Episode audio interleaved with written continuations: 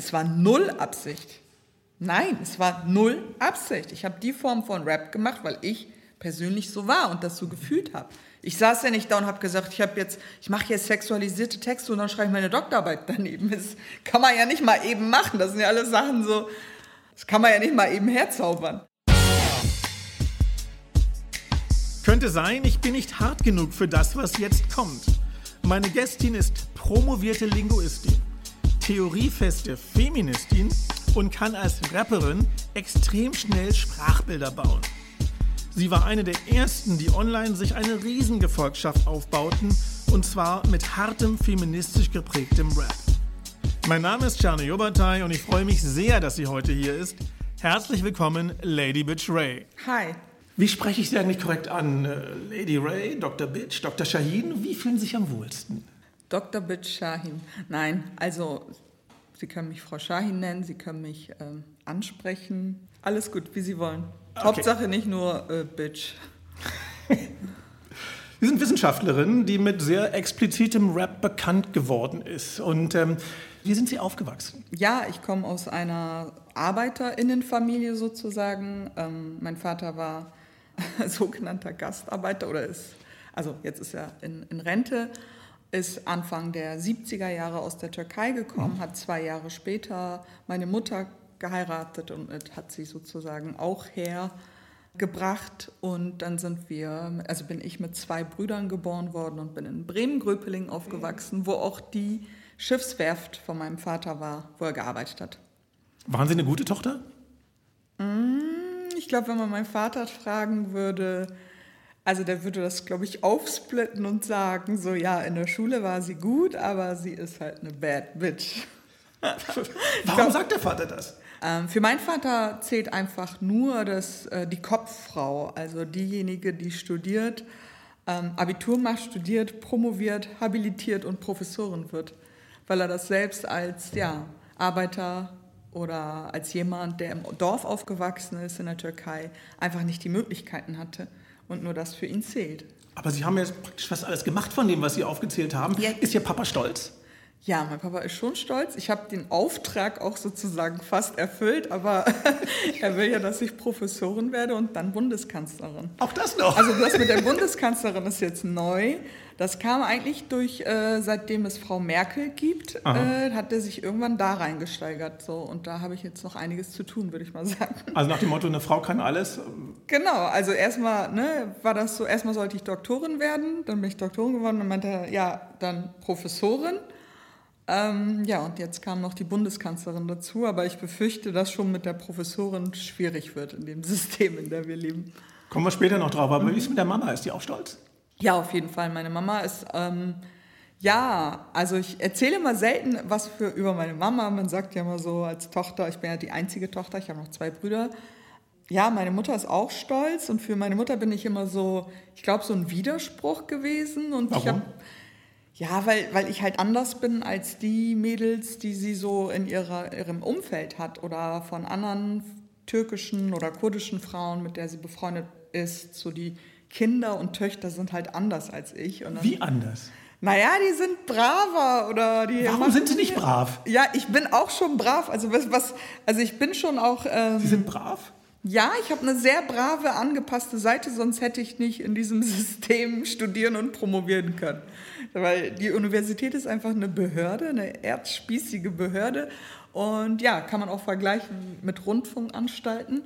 Da kann man nicht überleben, wenn man sich nicht anpasst. Und ich denke schon, dass ich anpassungsfähig bin, aber ich bin eigentlich ziemlich auch, ja, wie soll ich sagen, Freigeist, im mhm. positiven Sinne auch verrückt. Haben Sie Brave von der Mutter? Oder von Ihrem Vater? Nee, meine Mutter ist eigentlich die eigentliche Lady Betray ist meine Mutter. Ach. Ja, meine Mutter ist die jüngste Tochter von ihrem, also von ihrem Vater. Und das mhm. ist ja halt, wir sind ja alle Viten. Wir sind eine, ich komme aus einer geistlichen, mhm. einer strengen religiösen Familie. Also ich bin so mit dem Koran und den ganzen alevitischen Wertesystemen groß geworden. Und meine Mutter ist diejenige, die sich nicht angepasst hat. Also, mhm. Sind Sie religiös? Ja, ich bin religiös. Leben Sie auch den Glauben? Also ja, ich bin Alevitin und das ist ja sehr äh, sophistisch und philosophisch geprägt. Musik spielt eine große Rolle, mhm. gewisse Werte, ne, wie Aufrichtigkeit, Ehrlichkeit, Humanismus, Gerechtigkeit, vor allem Geschlechtergerechtigkeit. Ja. Wenn ich es jetzt so höre, wann wurden Sie Sie, also wann wurde aus dem braven Mädchen aus Bremen, auf der Papa stolz war, wann wurde daraus Lady Bitch Ray? Gab es da so einen Auslöser? Ich glaube, so die gesamte Sozialisation in Bremen-Gröpelingen, wo halt viele Arbeiterkinder äh, mit türkischem oder kurdischem Migrationsbackground gelebt haben oder heute noch leben. Ich hatte das Glück, dass mein Vater ganz früh uns beigebracht hat, ihr müsst zur Schule, Schule ist wichtig und am besten ihr studiert. So, das war bei vielen anderen nicht der Fall. Ihre beiden Brüder auch? Ja, die haben auch studiert, genau. Aber halt mit sehr viel Druck auch von meinem Vater. Mhm. So, auch nicht nur positiv. Aber andererseits so, genau, war da schon so eine Community. Man wusste so, wer was macht. Und ich wollte schon damals irgendwie weder zu, zu dieser Community, der, ne, der türkischen oder kurdischen dazugehören, noch zu, zu der weißdeutschen Mehrheitsgesellschaft. So, ich war irgendwie, ich wollte, ich wollte irgendwie was anderes. Aber gab es einen Moment, wo Sie gesagt haben, wo die aus der Hand eine Faust wurde und sagt, nee, will ich nicht? Ja, das war so in der Pubertät. In der Pubertät habe ich gemerkt, dass ich einfach erstmal anders war, halt auch als die, ähm, ja klar, als die Frauen aus der Mehrheitsgesellschaft sowieso und halt auch als anders halt als die türkischen und kurdischen Mädchen. Ich habe mich auch anders gekleidet. Ich habe Punk, ich habe mir die Haare tupiert, ich habe blaue Lippen. Ich bin zu türkischen oder kurdischen Hochzeiten, die damals Programm waren, bin ich wirklich mit äh, tupierten Haaren und zerrissenen Jeans hingegangen. Was hat die Mutter gesagt? Meine Mutter hat ihr Kopf geschüttelt und mein Papa hat gesagt so, lass sie, sie geht aufs Gymnasium. sie ist gut in der Schule und solange sie gut ist, das war immer mein Deal. Ne? Das ah. war so, so mein Tauschgeschäft mit meinem Papa. Sie haben Schule, Abitur, Uni, dann als Journalistin bei der ARD angeheuert. Klingt so nach klassischem Bildungsbürgertum. Was wollten Sie eigentlich werden, als Sie klein waren? Rapstar. Echt? Ich weiß noch, ich habe so ein, also okay, als ich ein Kind war, wusste ich nicht, was Rap ist, aber ich weiß noch, dass ich im Kindergarten so eine Zeichnung, da musste jeder mal malen, äh, was er sie es werden wollte. Und ich habe eine blonde Frau gemalt und wir konnten ja nicht mal schreiben, da hat die Kindergärtnerin für uns geschrieben, was das sein soll. Und bei mir stand Sängerin, die war blond. Warum blond? Weiß ich nicht. Vielleicht habe ich irgendwie blonde Sängerinnen gesehen im Fernsehen und habe dann irgendwie blond gemacht oder weil ich selbst dunkel war. Ich weiß es nicht, aber sie war auf jeden Fall blond. Wahrscheinlich Aber-Fan schon früh. Äh, nee, nee, eher nicht. Sowas habe ich nicht gehört. Was mochten Sie, als Sie klein waren? Türkische Musik habe ich früher auch gehört, vor allem so alevitische Musik, ne? so alevitische Saz-Musik, so eine sehr melodramatische Musik. Bin ich sehr geprägt, heute noch höre ich das gerne. Und dann so, ja, Pop, Madonna, ganz früh Madonna, die hat mich auch sehr geprägt, weil ich das so cool fand, dass sie sich so, ja, dass sie einfach so dieses Verruchte, dieses Sexuelle sich getraut hat, weil ich war schon auch sehr früh diejenige und in meinem Freundinnenkreis, die so die perversen Witze gemacht hat, die sich auch getraut hat zu sagen, wenn sie Brüste angefangen hat zu wachsen und mhm. also die darüber offen über Sex gesprochen hat, das war ich schon.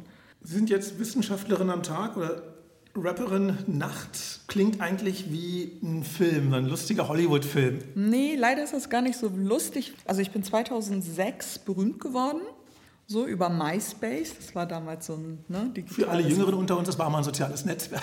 Ja, genau. Vor allem ein soziales Netzwerk für MusikerInnen, ganz mhm. wichtig. Das war ja nicht sowas wie Facebook. Es war schon was für Musiker, also KünstlerInnen. Ne? Mhm. Ne? Also das war kurz vor der Monetarisierung von YouTube. Mhm. Da konnte man noch kein Geld mit Musik verdienen. Und wer wird genau in dieser Zeit berühmt? Natürlich ich. Ich muss es ja immer schwieriger haben im Leben. Oh Mensch. Beschissenerweise, ja. Und dann bin ich über MySpace berühmt geworden und ich wollte, also ich wurde ja sehr geprägt stark geprägt von den US-amerikanischen Rapperinnen, ne? Lil mhm. Kim, Foxy Brown, Missy Elliott, was ja auch so hm, nicht nur einen antirassistischen, auch einen feministischen Anspruch hatte. Mit denen konnte ich mich identifizieren. Frau, Missy Elliott. Genau. Und ich war die erste, die diese Form von queer-feministischen Rap auf Color nach Deutschland gebracht hat. So. Deswegen haben wir sie heute hier. Dankeschön. Also es fanden auch einige Leute cool, vor allem so Feministinnen haben das schon verstanden und so, aber so die Masse, die Mehrheit hat das nicht verstanden. Und deshalb hatte ich in der Zeit, das hört sich so bescheuert an, oder vielleicht hört sich das komisch an, ich hatte nicht die Möglichkeit, ein richtiges Album rauszubringen und auch einen Musikdeal zu bekommen. Und ähm, dann bin ich leider krank geworden, weil so die Rezeption von mir und meiner Musik war einfach nicht positiv. Also es war. Was heißt nicht positiv? Naja, es war so, Feld. einerseits war das schon so, Also es war was Neues, es war was Besonderes, was es vorher noch nicht gab. Ja. Aber es war, also ich wurde sehr stark und hart angegriffen. Und zwar nicht nur digital, ähm, sondern auch wirklich auf der Straße, bespuckt bis angegriffen und Morddrohungen. Ja, genau. Was macht das mit einem? Ja, das macht einiges mit einem. Vor allem macht das dann was mit einem, wenn man weiß, man hat keinen Rückhalt von niemandem. Ja, also ich hatte irgendwie ein Management damals. Ich erinnere mich noch, dass als ich dann mit diesem Problem dahin kam, die gesagt haben, ach, stell dich doch nicht so an, das ist doch nicht so schlimm. So ist das, wenn man berühmt wird. Sowas so durfte ich mir anhören. So, Was, ne? aber ist man nicht sauer? Na klar ist man sauer. Ich bin sowieso immer dauerwütend. Ich weiß nicht, wir haben ja noch nicht über Wut gesprochen. Ich bin ja sowohl mein, mein Motor, der mich sozusagen dazu bringt, künstlerisch oder wissenschaftlich kreativ zu sein, ist meine Wut.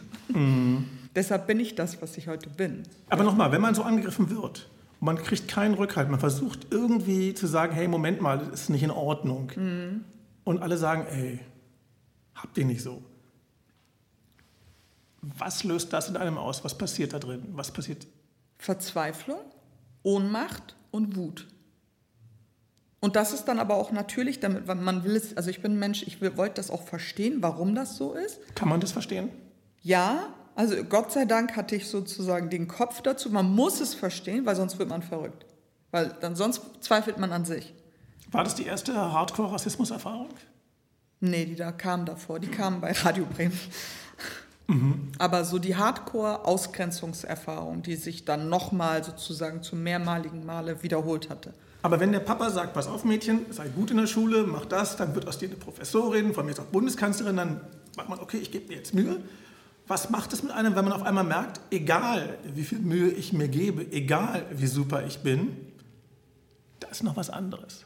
Klar, da sind Sachen wie Rassismus und Sexismus und Klassismus. Es lässt einen verzweifeln, man fühlt sich ohnmächtig und man ist verdammt wütend. Was Bis macht die heute. Wut? Was macht die, die Wut, Wut? ähm, treibt einen an. Also ich wandle das dann um. Ich, In was?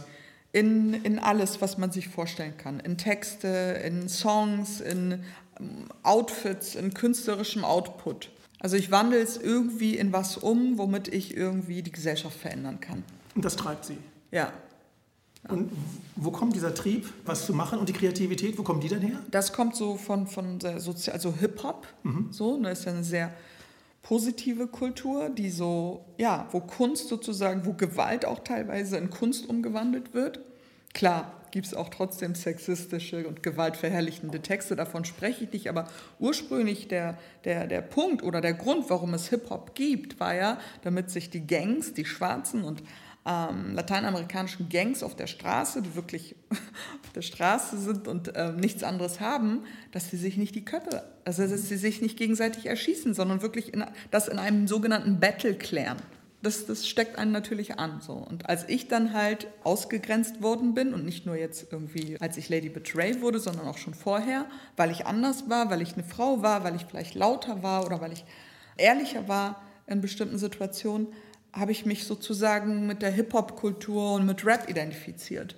Ist es ein Unterschied zwischen weiblichem Hip-Hop und Rap und männlichem? Also wenn man so Megan Thee Stallion, Rap-Superstar aus den USA, die studiert an der Texas Valley University, sind promovierte Linguistin, sind Frauen im Rap schlauer? Ich würde sagen, Frauen sind grundsätzlich schlauer. Klar, Aber, logisch. Ne? Oder, oder nicht-binäre Menschen sind auch bestimmt schlauer als äh, Cis-Männer. Aber, also ich würde sagen, im Rap, also Rap an sich ist ja das, das ne, man weiß ja, worum es geht. Es, man, ge- es geht um Flow, es geht um Texte, es geht um Reime, es geht um Kunst, es geht um eine besondere Sprache, es geht um Kreativität. Das ist immer gleich bei allen Geschlechtern. Aber so wie das umgesetzt wird, ist es natürlich bei Männern und Frauen äh, oder bei queeren Menschen natürlich unterschiedlich. So. Und ähm, ich glaube, es sticht mehr ins Auge, wenn ähm, Rapper gewaltverherrlichten, sexistisch sind und Migrations-Background haben und auf die Kacke hauen, das kriegt man eher mit als irgendwie die Leisen, die dann ganz kluge Sachen auch mal sagen. Das fällt nicht so auf. Aber Ich will noch mal zum kreativen Prozess zurück, bevor wir zu einem kommen. Wie finden Sie so die, die knackigen Beats, die lässigen Harmonien? Wie passiert dieser kreative Prozess, wenn dann so ein Song am Ende fertig ist? Wenn wir hinter also, die musikalische Seite von Lady Betray gucken wollen. Okay, also da fangen wir mal an, bevor der, also wir gucken mal, wie ein Song entsteht. Beispiel, Idee, ich will was über Dr. Betray und ihr Leben auf dem Campus schreiben. Dann habe ich wirklich so einen Arbeitstitel, Dr. Betray, in Klammern Dog Life. Und dann schreibe ich erstmal alles runter, was mir einfällt. Ich mache so einen Brainstorming-Pool. Und da sind sowohl Reime als auch Ausdrücke, als auch ne, Türkismen, also Lehnwörter aus dem Türkischen, Englischen, Französischen, alles, was mir einfällt, plus Flows, bla bla bla ein. Und dann suche ich mir sozusagen Beat aus und dann gucke ich wirklich, bei, also Soundalikes, ne, dann gucke mhm. ich bei Megan Thee Stallion bis Nicki Minaj, bis Missy Elliott, bis vielleicht auch wirklich was nicht aus dem Rap ist.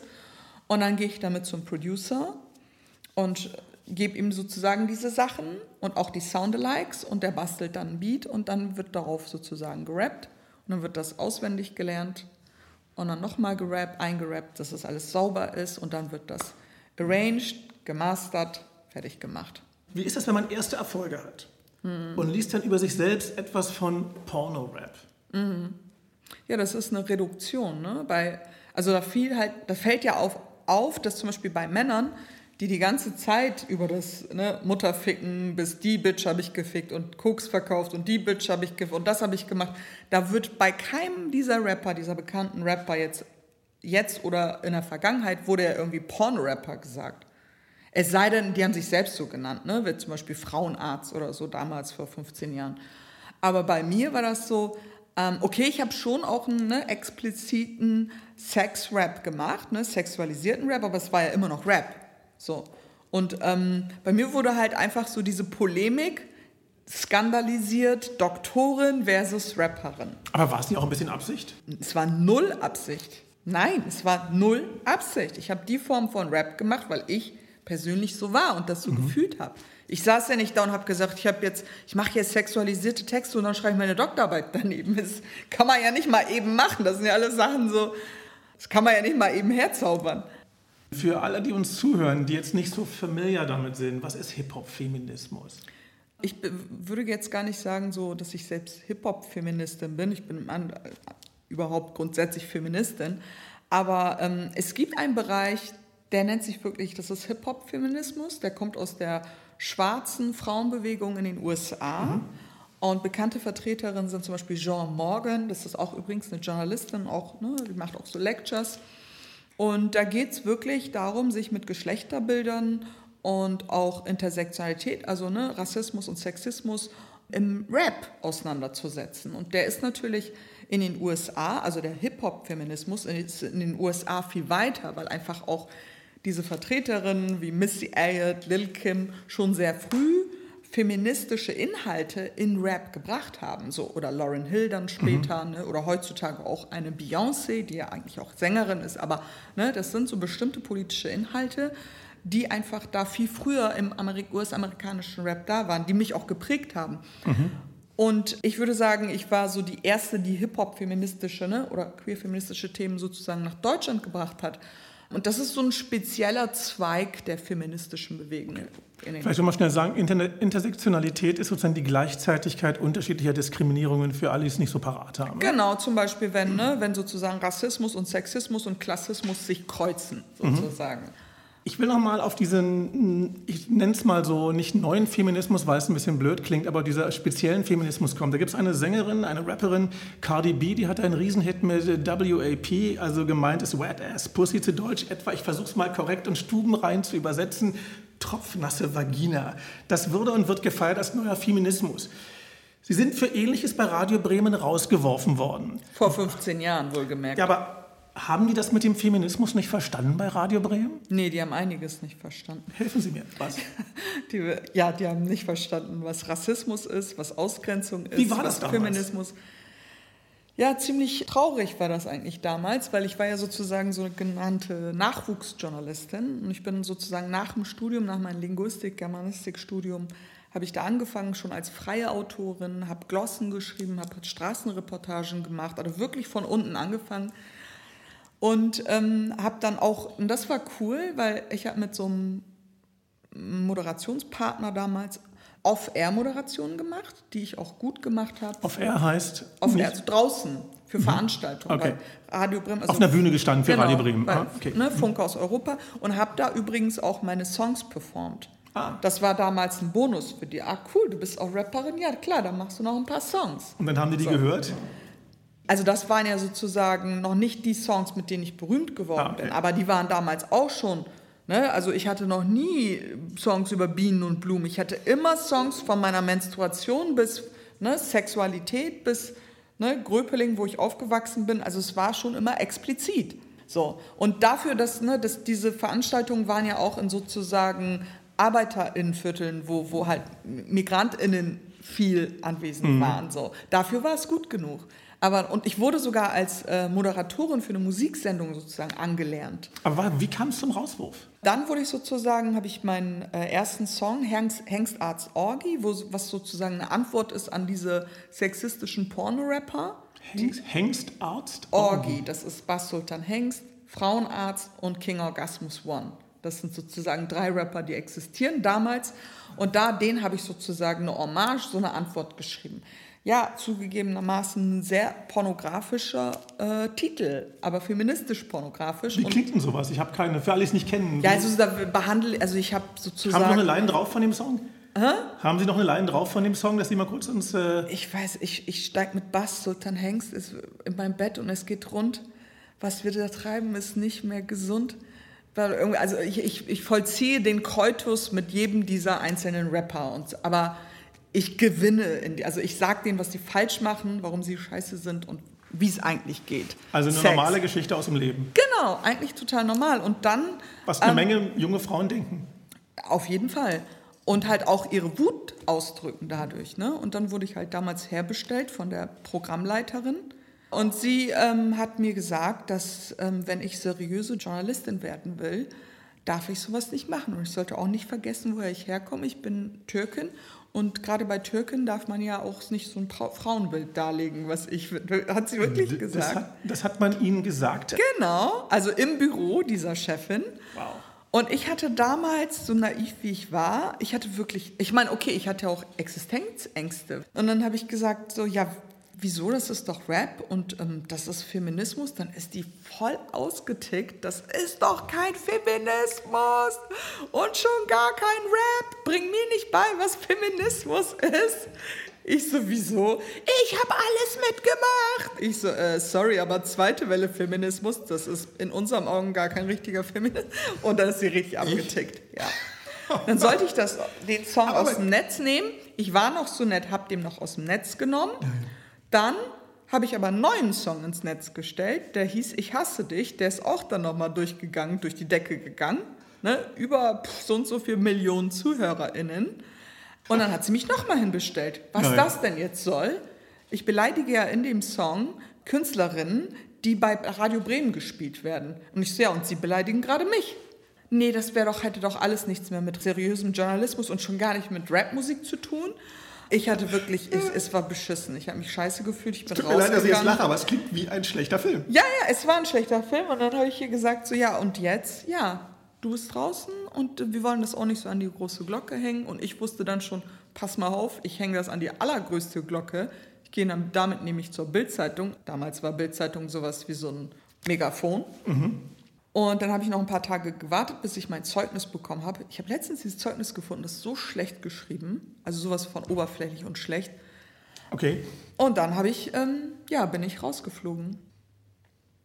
Erklären Sie doch noch mal mir oder auch allen Zuhörern hier die Sache mit dieser feministischen Ermächtigung bei so, ich nenne es mal so pornösem, also mm, wenn was so sexualisierten. Genau, das heißt, ähm, wenn man jetzt diese altgediente Feministin in einem ARD-Sender sieht, eine junge Frau, die auch Feministin ist, die sich beide anbrüllen und beide von dem Gleichen reden, ohne sich zu verstehen. Mhm. Also wie, wie, wie kann man das verstehen, wenn man nicht dabei war oder wenn man eine andere Generation oder wenn man schlichtweg ein Mann ist und sich fragt, was ging da eigentlich gerade ab? Also da müssen, sich das? Da müssen wir gar nicht in diesem Kontext bei der Chefin im Büro bleiben, sondern man kann es wirklich abstrahieren, weil dieses Thema ist jetzt heutzutage auch hochaktuell, nämlich die Diver Divergenzen oder Differenzen zwischen äh, sogenannten weißen Zweite Welle-Feministinnen à la Ali Schwarzer und sogenannten Internet intersektionellen Feministen der der Post, sogenannten postfeministischen Welle oder dritte Welle. Wir hauen jetzt ganz, ganz viele Fremdworte raus. Ja. Alice Schwarzer kennen wir. Und meine, meine Chefin, ja. die mich damals rausgehauen mhm. hat, ist genau aus dieser Generation die sagen, gewesen. Frauen nach vorne und genau. Frauen sind Frauen, genau. wenn sie Frauen sind, Punkt. Und unter anderem, mhm. ich will jetzt nicht zu viele Themen da als Unterschied nennen, aber ja. zum Beispiel ein Thema ist Islam, also die, die, die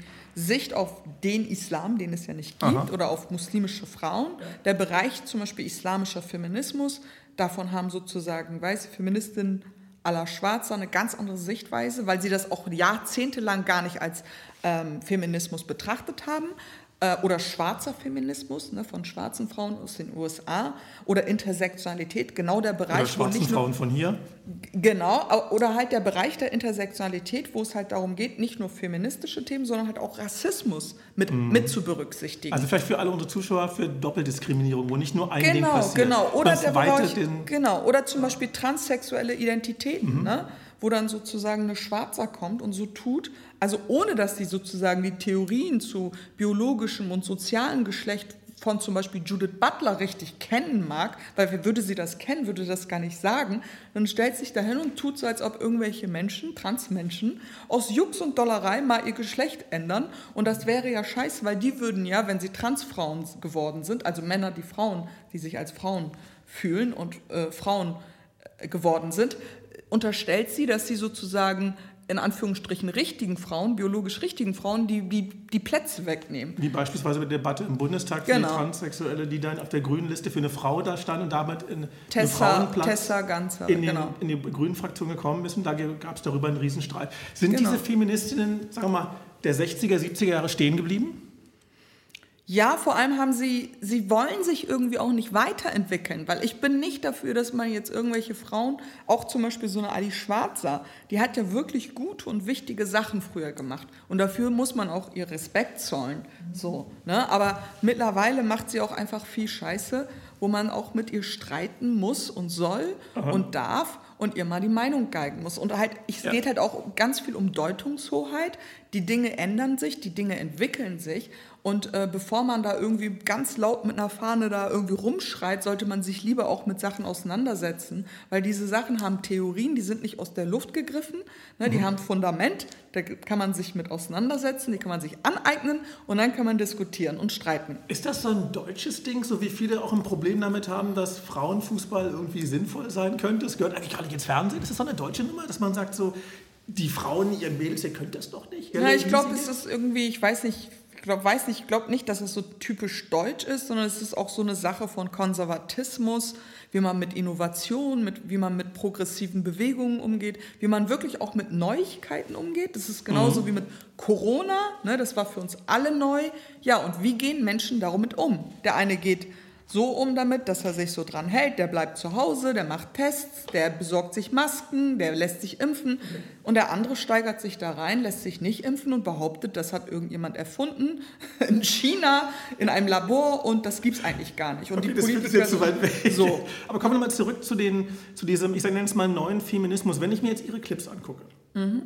dann sehe ich da sexuelle Schlüsselbilder wo Dinge passieren, mhm. also für Leute, die es jetzt nicht kennen. Und mhm. diese Bilder, die könnten so oder so ähnlich auch in männlich gesteuerten Inszenierungen vorkommen. Was ist da anders?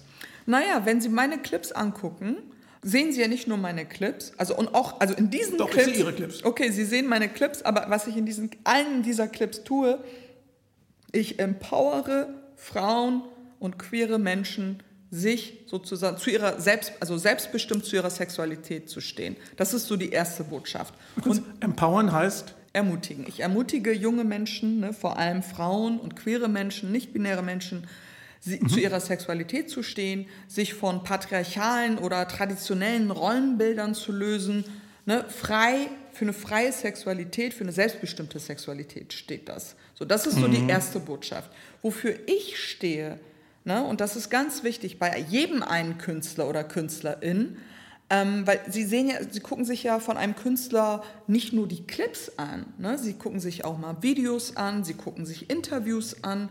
Bei mir gibt es ja genügend Output. Ne? Bei mir kann man sich Artikel, mhm. durchlesen, journalistische Artikel durchlesen, wissenschaftliche Artikel, man kann sich Belletristik reinziehen, Bücher. Statements in Interviews, Podcastgespräche. Ich habe sogar, ne, als Schauspielerin war ich tätig. Also da gibt es so viel Output und das Output und das Ganze bildet sozusagen mein Image oder meine Botschaft, meine Inhalte. Und wir leben in einer Zeit, die ist sowas von politisiert und sowas von digitalisiert. Man hat genügend Output, sich ein Bild von einer Künstlerin zu machen. Okay, aber Sie standen jetzt kürzlich im Brautkleid vor dem Bundeskanzler. Mhm. Ähm, das war auch eine Message. Hat, ihr, hat Ihrem Vater das gefallen? Sie war jetzt ganz nah am Bundeskanzler ja. und sogar im Brautkleid. Wissen Sie, was er gesagt hat? Hast du ihn gefragt, ob, er, ob du Bundeskanzlerin werden kannst? ob du sein Nachfolger werden kannst? Ich so, nein, Baba, habe ich nicht. Ich hatte keine Zeit dafür. Was hat denn Olaf Scholz gesagt? Er hat gelächelt, habe ich gesehen. Ja, der hat gelächelt, der fand das. Der war schon cool. Also er war wohl gesonnen. Ähm, wer so ein bisschen geschockt war, der hat sich ja gerade mit Heiko Maas unterhalten. Und eigentlich im normalen Leben, weil wir waren ja alle im Plenum und ich hatte ja. wirklich nicht wie viele Sekunden Zeit, das, ich, ich musste dahin. Klar. Und normalerweise hätte ich die ausreden lassen. Und die waren gerade im Zweiergespräch und ich habe einfach Herrn Scholz angesprochen. Und Herr, Herr Heiko Maas hat mich wirklich angeguckt, als wäre ich ein Alien. Und er war auch so ein bisschen so, hat mich von unten nach oben. Und dann spreche ich auch noch mit Olaf Scholz und der, der, der spricht mit mir. Da war so Heiko Maas voll draußen. Also er war so out und dachte sich einfach, hä, mit wem redet der hier? Was und da haben sie gedacht, yes. Und ich so, fuck off, jetzt gehört Öli mir. Jetzt für ein paar Sekunden rede ich mit dem, geh mal nach Hause. Ach, Sie nennen ihn Öli? Nein. okay, wieder was gelernt. ich nenne ihn nur Öli.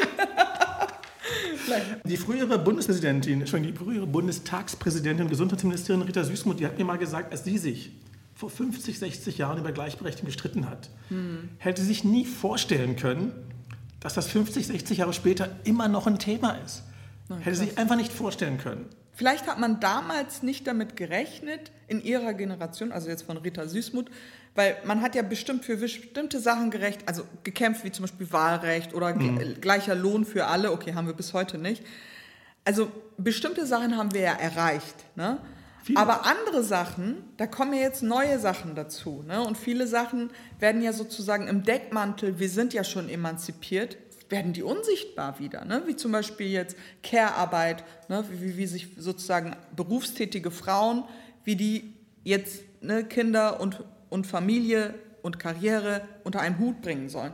Und das hätte man, glaube ich, vor, vor 20 Jahren hatte man sozusagen ein Ziel oder mehrere Ziele, wofür man okay. gekämpft hat. Die hat man jetzt erreicht und jetzt sind aber noch Sachen da, wie zum Beispiel auch Bereich Intersektionalität, ne, muslimische Frauen, schwarze Frauen, kurdische Frauenbewegung, Queer-Feminismus, okay. so what? Aber trotzdem, wir haben jetzt 16 Jahre Kanzlerin gehabt. Wir haben ähm, Außenpolitik, Verteidigungspolitik, Innenpolitik, alles in weiblicher Hand. Ja, aber Weiblichkeit. Warum, warum kommen wir trotzdem nicht weiter? Weibliche Macht bedeutet nicht gleich Feminismus. Das ist genauso wie beim Rap. Nur weil eine Frau das Mikrofon in die Hand nimmt und rappt. Nur weil in einer Firma mehr Frauen sind als Männer, heißt das nicht, dass das Patriarchat inexistent ist. Das Patriarchat ist immer da. Das schläft nicht. Aber von vielen, so ein Beispiel, was in die andere Richtung geht. Freunde von mir haben Töchter, die sind todtraurig, weil die waren so gerne Cheerleader bei Alba. Jetzt gibt es bei Alba, dem Basketballverein mhm. in Berlin, keine Cheerleaderinnen mehr, weil man sagt, passt nicht mehr in die Zeit. Und die mhm. Mädchen sind todtraurig, weil die fanden das super. Mhm. Hätten Sie einen Rat, was meine Freunde deren Kindern sagen können, deren Töchtern, warum es okay ist, kein Cheerleader mehr zu sein in diesen Zeiten? Vielleicht müssten die mit ihren Töchtern darüber sprechen, dass es nicht cool ist, wenn Frauen sportmachende und gewinnende Männer bejubeln und andersherum Männer das bei Frauen nicht tun, weil ich kenne keinen Berufszweig, wo Männer kreischend jubelnd in Ohnmacht fallend fast äh, Frauen bejubeln, die irgendwie äh, ihre Köpfe gegeneinander hauen. Das ist ja zum Beispiel American Football Basketball ist oder Basketball. Okay, das ist jetzt beim Basketball, Basketball, aber eigentlich ist das ja traditionell eher beim American Football und dieses Rugby gibt es ja auch Cheerleader, glaube ich. Genau, also ich würde denen das so erklären, wenn das jetzt meine Töchter wären und ich würde denen einen guten Ersatz suchen irgendwie. Zum Beispiel? Was gefiel denen denn? Dieses Jubeln, bejubeln, dann bejubelt euch selbst. Ne? Masturbiert und bejubelt euch selbst, feiert euch selbst. Seid in eurem Leben die Hauptrolle. Spielt die Hauptrolle, nicht die Nebenrolle. Wie schwer ist das, die Hauptrolle immer zu spielen? Das ist schon schwer, weil man immer ja, gegen so ne, patriarchalische Strukturen bedeuten ja auch, da sind so festgefahrene äh, Strukturen, gegen die man auch ankämpfen muss, wenn man. Ist man da manchmal müde? Ja klar, ist man zwischendurch muss man sich ausruhen, keine Frage, sonst äh, kriegt man Burnout oder Depression. Und damit kenne ich mich auch aus. Ging es Ihnen so schlecht? Ja, ja, ja. Darf ich da fragen? Klar, also ich bin, ähm, als ich dann sozusagen berühmt geworden bin, nach meinem Höhepunkt 2008, habe ich eine schwere Depression gehabt. Durch die Anfeindungen? Na, ich würde, ich glaube, das war alles. Also es war vor allem auch die Trauer darüber, dass ich kein Album oder ne, kein Album veröffentlichen konnte mit Musikvideos und allem, was dazugehört, weil ich bin ja immer noch Künstlerin. Also ja? das, Sie wollten das machen, was alle machen und das konnten Sie nicht aufgrund der gesellschaftlichen Strukturen? Ja, nicht nur was alle machen, was Künstler sich wünschen, wenn die sozusagen Musik machen. Ne? Weil, ja, klar, das meine ich mit alle. Ne? Genau. Und das, das ging nicht. Es war mir nicht möglich und es ist bis heute nicht möglich. Und ich habe wenn ich Sie, Musik Sie leiden immer noch unter Rassismus und Sexismus als Künstlerin? Nein, ich meinte jetzt, ich habe ja, wir haben ja gerade darüber mhm. gesprochen, dass ich kein Musikalbum rausbringen konnte und diese kein, keine Plattenfirma hatte, die sozusagen mich unterstützt hat. Halt auch Moment mal, wenn Sie jetzt zu einer Plattenfirma gehen würden, hey, mein Name ist Lady Bitch Ray, ich bin so und so auf dem Fernsehen, ich habe die und die Songs, ich trete da und da auf. Ja, die sagen, schön für Sie. Okay, ich habe keine Zeit. Tschüss. Okay, haben die noch nie gesagt, aber. Und wie, wie, wie machen Sie dann Ihre Kunst, Ihre Kultur? Indem ich das alles selbst bezahle.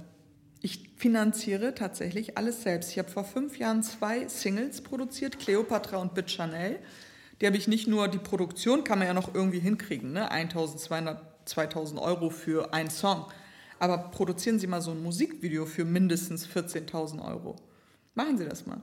Ich habe es gesehen, ja. Es, ja. es ist äh, aufwendig. Und, es, und, ich bin nicht jemand, die eine feste Stelle oder sowas hat. Ne? Also es ist wirklich mühsam zusammengespartes Geld.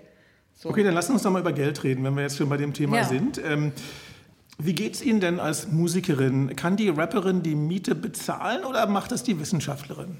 Die Wissenschaftlerin zahlt die Miete und ich wenn ich Rap machen will, dann muss ich eher dazu bezahlen, als dass ich davon was bekomme. Ich habe ganz zu Anfang erzählt, dass ich in einer Zeit berühmt geworden bin, ne, 2006. Mhm.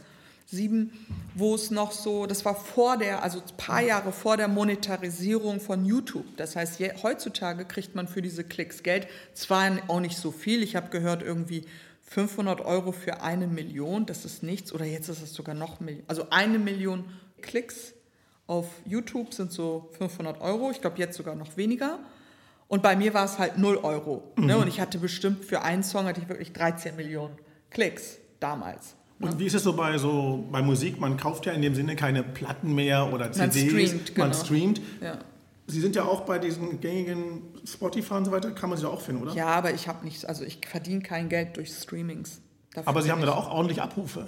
Ja, aber da bin ich schon lange, also da bin ich schon lange raus und das, was ich da bekomme, das bekomme auch nicht ich. Also bekommt mein Management und das damalige Produkt, also da, da ist, also wirklich, ich bekomme da nichts. Ich, ich verdiene null Cent durch meine Musik. Ist das fair, wenn die, Ihre Musik überall gespielt wird und Sie kriegen dafür nichts, wenn Das ist schon lange nicht fair, aber was ist fair? Das, dieses, diese Strukturen sind nicht fair. Ist es fair, dass ich als Musikerin, ähm, die wirklich gerne Musik machen wollten würde, nicht mal eine Chance bekomme? Meine Musik zu machen mit einem anständigen Video dazu oder zwei. Naja, anständig lasse ich mal so stehen, aber. gut, aber in diesen digitalen Zeiten sagen Leute, na gut, früher hat man riesen Tonstühle gebraucht, zehn Meter langes Mischpult, bla bla bla, irre viel mhm. Aufwand. Heute reicht ein Laptop, eine gute Idee, die Sounds gibt es überall. Man kann mit wenig viel erreichen, dann stellt man es online, wird milliardenfach geklickt und man ist ein Superstar. Stimmt diese mehr nicht? Ne, das, das stimmt, da ist schon eine Wahrheit dran. Also zum Beispiel, ich habe ja auch die Zeit miterlebt, wo es sozusagen, äh, wo das mit dem Geldverdienen über Internet oder berühmt werden über Internet noch nicht so war. Das war ja zum Beispiel, früher hatte man diese Plattenfirmen, die es mhm. gab, was weiß ich, 10, 20, 30 in Deutschland. Jetzt gibt es vielleicht höchstens drei äh, große.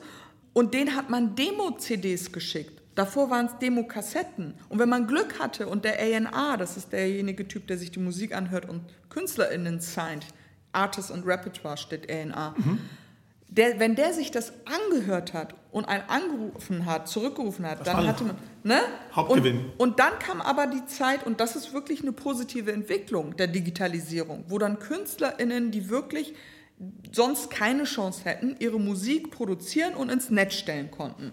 Das ist auf jeden Fall eine positive Entwicklung. Aber trotzdem Musik machen, künstlerischer Prozess, Schaffungsprozess, da entsteht Geld dabei. Sie als Künstlerin, es gibt ein festgefügtes System, wie es so mhm. ist mit diversen Verträgen und so weiter.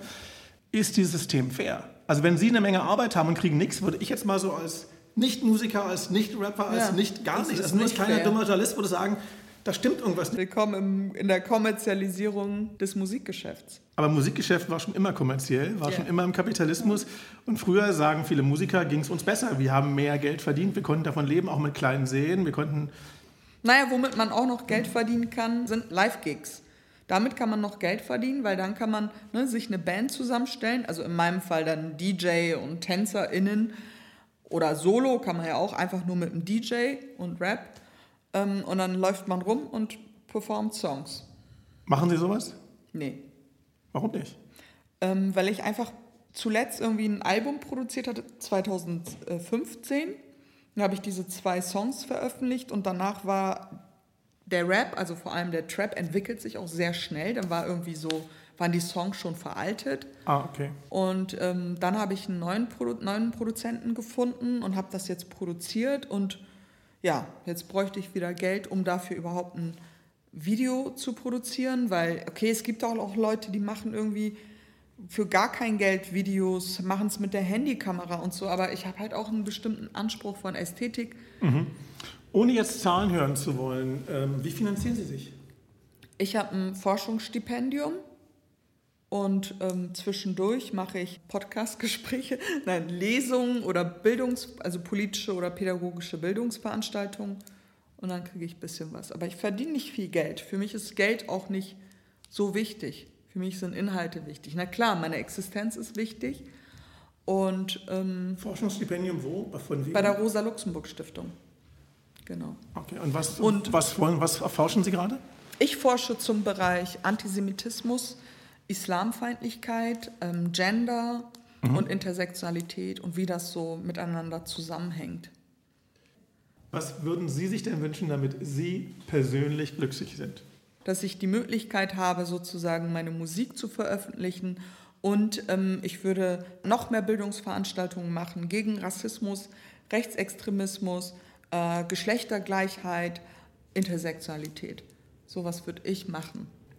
Wir sind ja hier bei der GEMA. Was würden Sie sich denn von der GEMA wünschen? von der GEMA, also die GEMA macht ja schon eine coole Sache, ne, indem sie darauf aufpasst, sozusagen, wer welchen Text, welchen Song geschrieben hat und das gerecht aufteilt. So, ne? Deutsche Bürokratie macht keine Fehler und die ziehen das durch.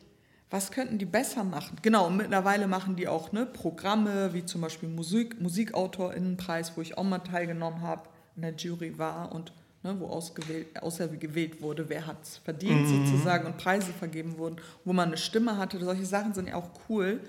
Aber sie können, die GEMA kann ja nicht zaubern, wenn es bestimmte Strukturen gibt, zum Beispiel bei Plattenfirmen, wo sie einen Vertrag unterzeichnen. Sie aber, wünschen sich eine Musikergewerkschaft als eine Urheberrechtsgesellschaft. Genau, ah, okay, ne, ne, ja, okay. mit, mit Frauen und Trans- und Queerbeauftragte. So. Alles. Und ich bin dabei, mich können die auch fragen, wenn die Hilfe brauchen. Sagen Sie, Sie machten ja letzten Schlagzeilen wegen Ihres Brautkleides in der Bundesversammlung, als der Bundespräsident Steinmeier wieder gewählt wurde. Was möchten Sie, dass man über Sie sagt? Lady Betray, das ist doch die, die was? Lady, Lady Betray ist doch diese Wissenschaftlerin und Künstlerin, Punkt. Langweilig. Ja, aber ist so. Und alles, was man dann noch macht und Menschen bewegen kann oder Menschen zu Denkanstoßen bringen kann, ist doch ein Bonus. Lady Betray, ich danke Ihnen vielmals für dieses Gespräch. Ich danke Ihnen auch. Vielen Dank. Wenn Ihnen, wenn dir dieser Podcast über Geschichten hinter der Musik gefallen hat, dann abonniert uns. Auf diesem Kanal kommt noch mehr. Auch würden wir uns über eine Bewertung freuen. Lasst es einfach Sterne regnen. Auf bald, euer Czerny Jobatei.